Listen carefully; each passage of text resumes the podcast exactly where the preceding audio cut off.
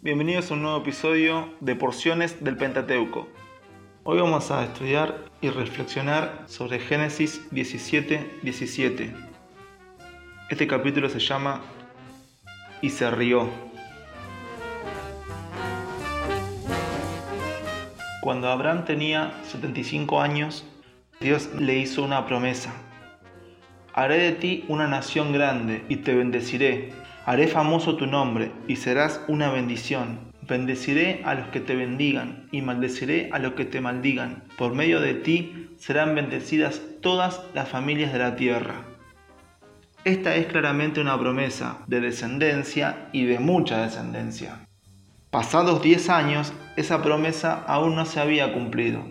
Sara y Abraham ni siquiera habían tenido un hijo.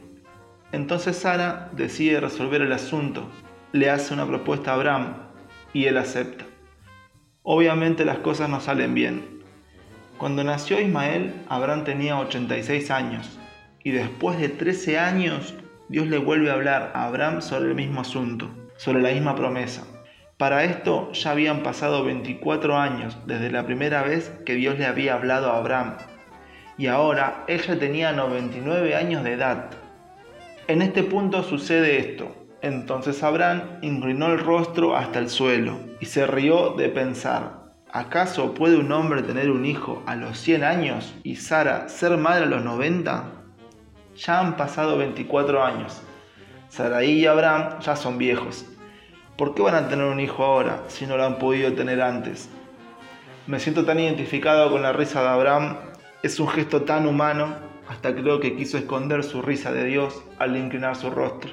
Es una risa irónica, es una risa que dice, ¿me estás cargando? ¿Cuántas veces Dios nos ha llevado hasta las últimas consecuencias antes de cumplir sus promesas? Personalmente me ha pasado varias veces. Es un ciclo que comienza con mucha fe, mucha esperanza, luego desesperanza, luego intentamos resolverlo por nuestros propios medios, sale mal, nos arrepentimos y finalmente le entregamos el asunto completamente a Dios. Renunciamos a resolverlo nosotros y hasta nuestra oración cambia, pero no se cumpla mi voluntad sino la tuya. En este punto ya no contamos los días esperando el cumplimiento.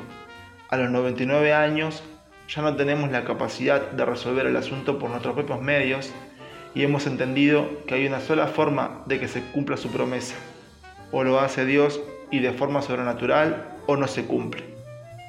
Pero sabemos que fiel es el que hizo la promesa.